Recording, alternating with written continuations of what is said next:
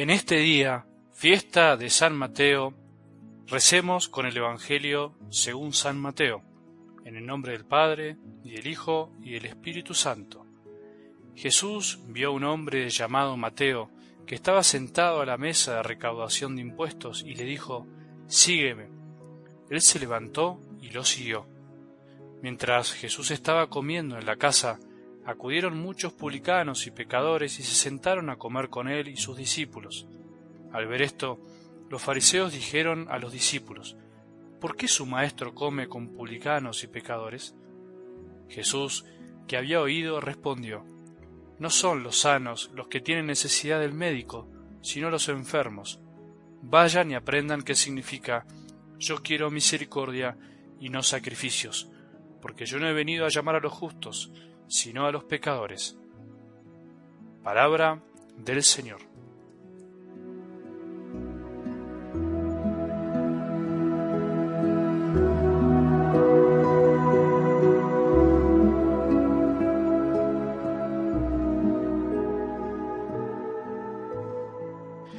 Qué lindo es seguir día a día, dejar empaparnos por las palabras de Dios que brotan por todos lados, pero especialmente de la Biblia, lugar privilegiado para el encuentro con su voz, con su dulce voz que nos habla al corazón, como por ejemplo con el Salmo 118, que es un canto a la ley de Dios, a la palabra que nace del corazón de Dios.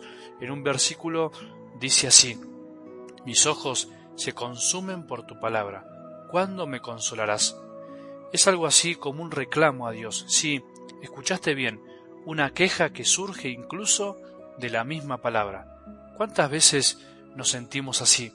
Por ahí vos ahora no estás necesitando consuelo porque no te está pasando nada, pero por ahí otro sí, algún familiar, algún amigo o tantas personas que necesitan ser consoladas. O al contrario, por ahí vos que estás escuchando estas palabras y sí necesitas ser consolado porque estás enfermo, porque la estás pasando mal, porque estás cansado, agobiado, porque no tenés ganas ni de arrancar este día, porque no andas bien, porque muchas veces te sentís solo o sola y podrías pensar o decirle a Dios, me consumo por tu palabra, hago de todo para escucharte, por ser fiel, por intentar ser buena persona, y a veces no encuentro consuelo, el consuelo no llega. ¿Cuándo me consolarás? Decile esto a Dios, no tengas miedo de reprocharle a Dios con amor y humildad, es lógico, es un sentimiento muy humano.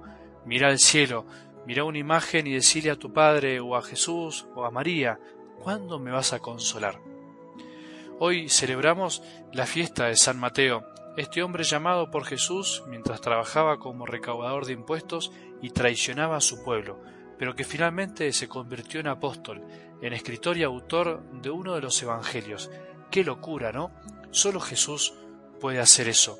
Quería dejarte hoy tres cosas para meditar con algo del Evangelio, para que vayas rumiando en este día mientras el mundo sigue su curso. Quiero destacar tres actitudes de Jesús de esta escena, tan cortita pero profunda. Primero, Jesús ve.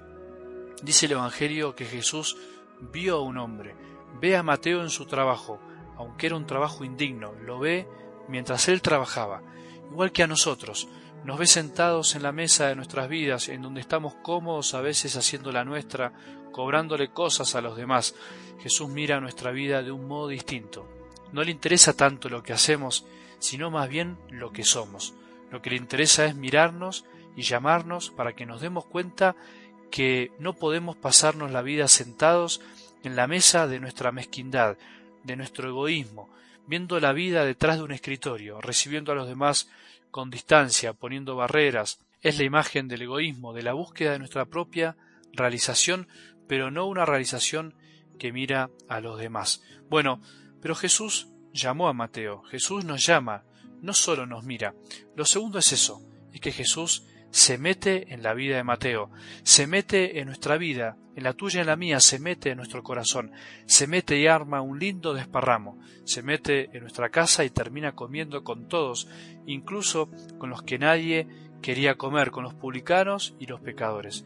Jesús transforma otras vidas a través de la nuestra, a través de la tuya, cuando respondes a su llamado, porque los demás ven algo distinto. Por eso si tu vida sigue igual, o a partir de tu vida nadie se acercó a Jesús, es para que nos preguntemos si realmente Jesús está en nuestra vida, si a través de nuestra vida, de nuestro llamado, de que Jesús esté con nosotros, nadie se acercó a Jesús, es para que nos preguntemos si verdaderamente Jesús está o no en nuestra vida repartiendo misericordia. Y tercero, Jesús vino por los enfermos, o sea, por todos, por los que se sienten enfermos y por los que no se dan cuenta que están enfermos. ¿Vos creías que eras santo? ¿Creías que a vos te llamó porque sos bueno? Al contrario, Jesús nos llamó para sanarnos, para purificarnos. Y si te animás a sentarte a la mesa con Él reconociendo lo que sos, nunca te vas a quedar solo. Siempre va a haber alguien a tu alrededor, nunca vas a estar solo. Por eso, no te consideres santo, sano, pedí ser sanado. Por eso no tengas prejuicios. Jesús vino a sanar a todos y se vino a sentar a la mesa con todos. Cada uno de nosotros ha sido llamado para recibir las enseñanzas de Jesús y para que aprendamos la clave del Evangelio de hoy, lo que significa misericordia. Jesús quiere misericordia para tu vida y para los demás, tan difícil y maravilloso como eso. Que tengamos un buen día y que la bendición de Dios, que es Padre misericordioso, Hijo y Espíritu Santo, descienda sobre nuestros corazones y permanezca para siempre.